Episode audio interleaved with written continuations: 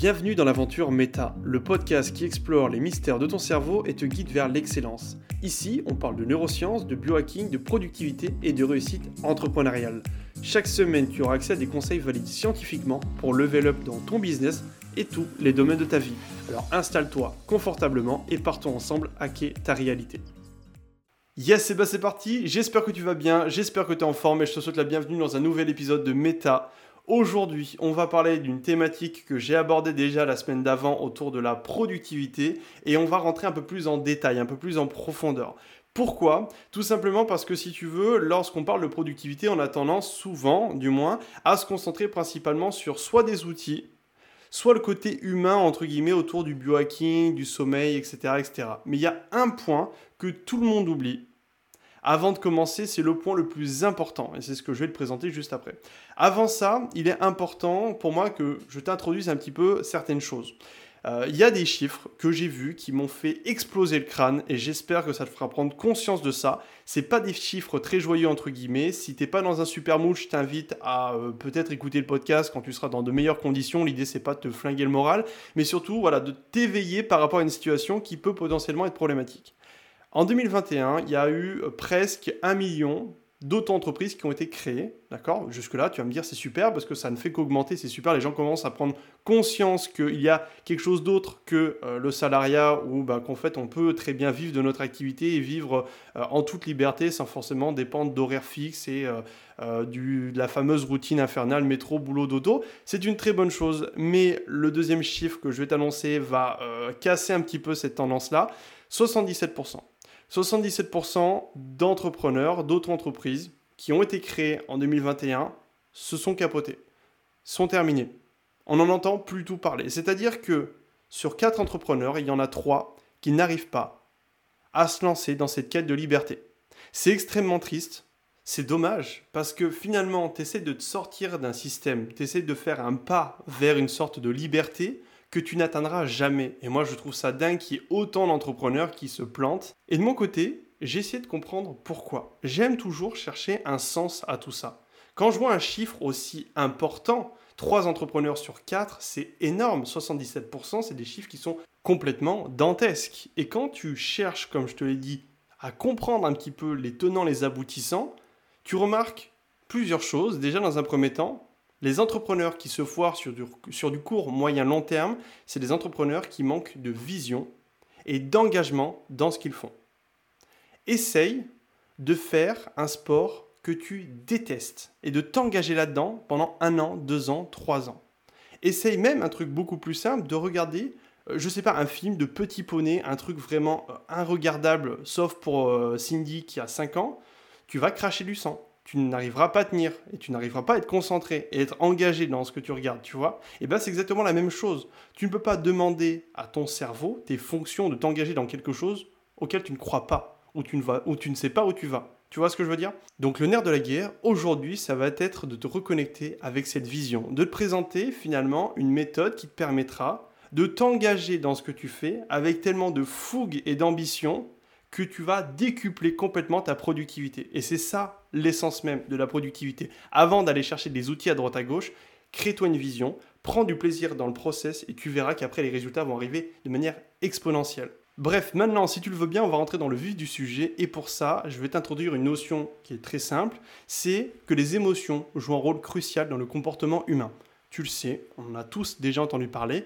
et pour ça, je vais te demander de te replonger assez rapidement pendant ton enfance. Imagine-toi refaire tes meilleures parties de jeux vidéo. Pour ma part, c'était Pokémon, j'en ai parlé dans le podcast avec la méthode Quest, pour vivre sa vie justement comme un jeu vidéo, et bien là c'est la même chose. Imagine le temps qu'on y passait on était complètement hypé, on prenait énormément de plaisir. Le temps défilait une vitesse, une vitesse folle autour de nous, on n'avait même plus du tout la notion du temps, on se défonçait par, par nos parents. Bref, c'était que du plaisir, que du bonus. Et les jeux vidéo utilisent des mécaniques et des leviers psychologiques extrêmement puissants qui te poussent à t'investir complètement dans cette tâche-là. Du coup, bah, ce que j'ai fait, je sais que moi je prends du plaisir à jouer, donc je me suis dit, mais attends, est-ce que ça serait pas possible de prendre autant de plaisir dans mon business que dans un jeu, vidéo, un jeu Pokémon alors je pense que c'est pas vraiment la même chose, mais par contre, il y a des leviers psychologiques que j'ai trouvé, une sorte de recette en X points qui va te permettre de d'appliquer ça et de prendre beaucoup plus de plaisir dans le process et d'être beaucoup plus satisfait dans ce que tu accomplis. La première chose qu'il faut noter, c'est une quête puissante qui pousse à l'action. Quand tu commences la partie de Pokémon, on te vend tout de suite la ligue, on te vend tout de suite les 8 arènes, il y a un objectif, il y a un but. Et ben c'est la même chose pour ton business. Ensuite, la deuxième étape, c'est le plaisir immédiat. On joue aux jeux vidéo parce qu'on aime ça, parce que ça nous procure du plaisir, ok?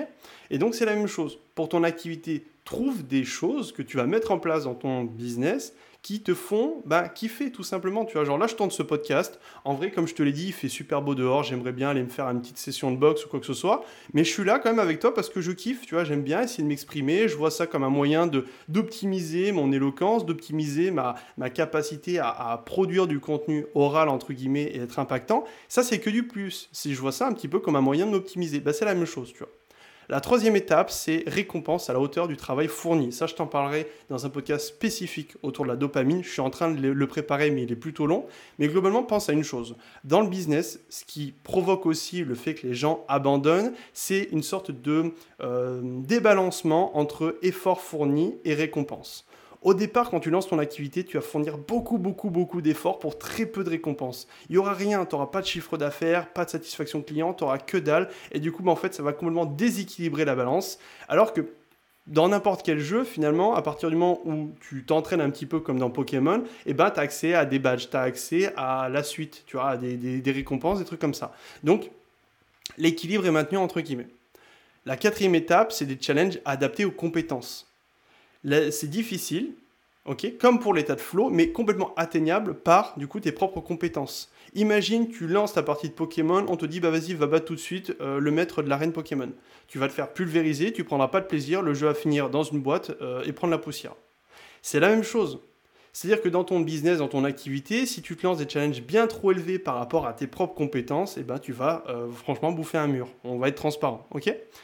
Quatrième, non, cinquième étape, autonomie sur nos actions prise de décision.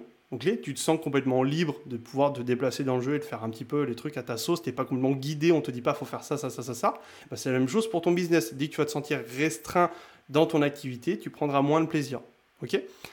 Progression avec sentiment de progrès et d'avancement. Tu passes des steps, tu montes des niveaux, tu gagnes des badges, tu obtiens des challenges, etc. etc. Ben, la même chose pour ton activité.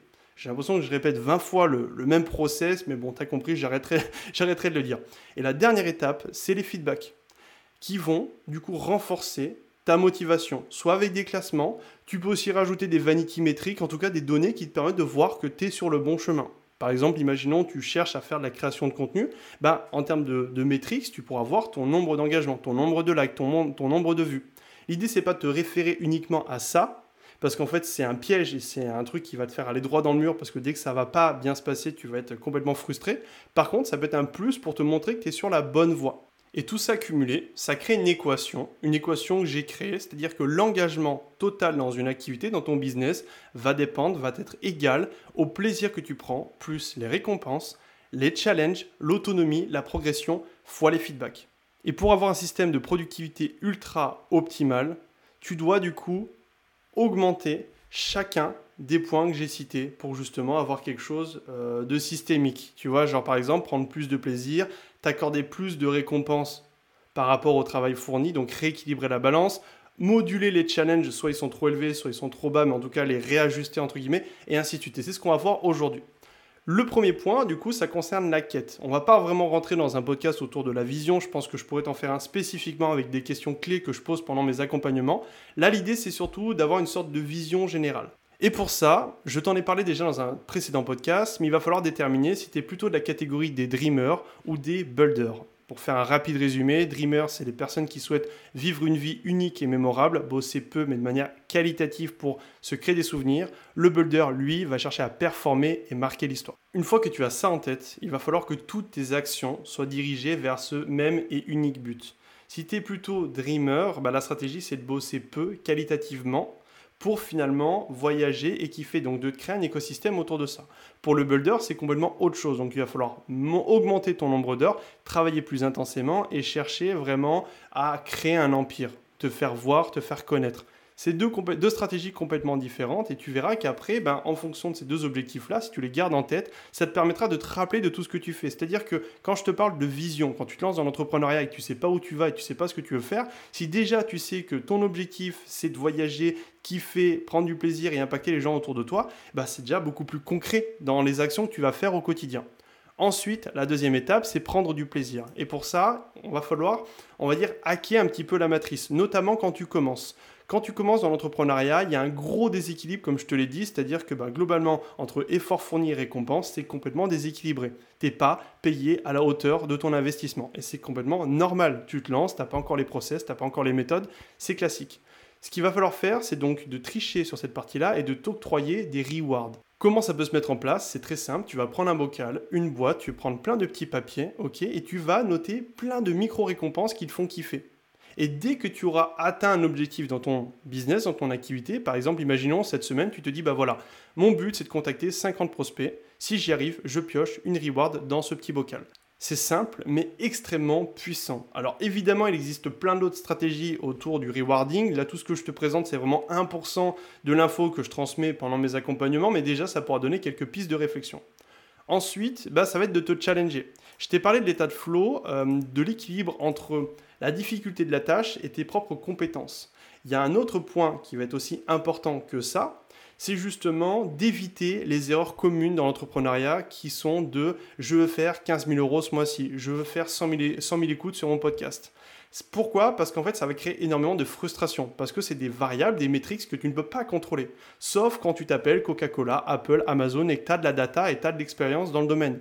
Mais comme toi et moi, on a des petits business, des petites activités, ou même si tu as un business qui fonctionne mieux que le mien, et je te le souhaite, ben dans tous les cas, c'est pas pertinent. Moi, je te conseille plutôt de favoriser ce qu'on appelle les process. Au lieu de te dire, j'aimerais générer 15 cas par mois, 50 cas par mois, 60 cas par mois, dis-toi plutôt, je vais contacter 50 nouveaux prospects par jour. Et là, ça a beaucoup plus de sens parce que tu es face à des actions qui sont dépendantes de, tes propres, de ta propre volonté. Et donc, bah forcément, si tu t'engages à faire plus, tu auras inévitablement plus de résultats. C'est mathématique.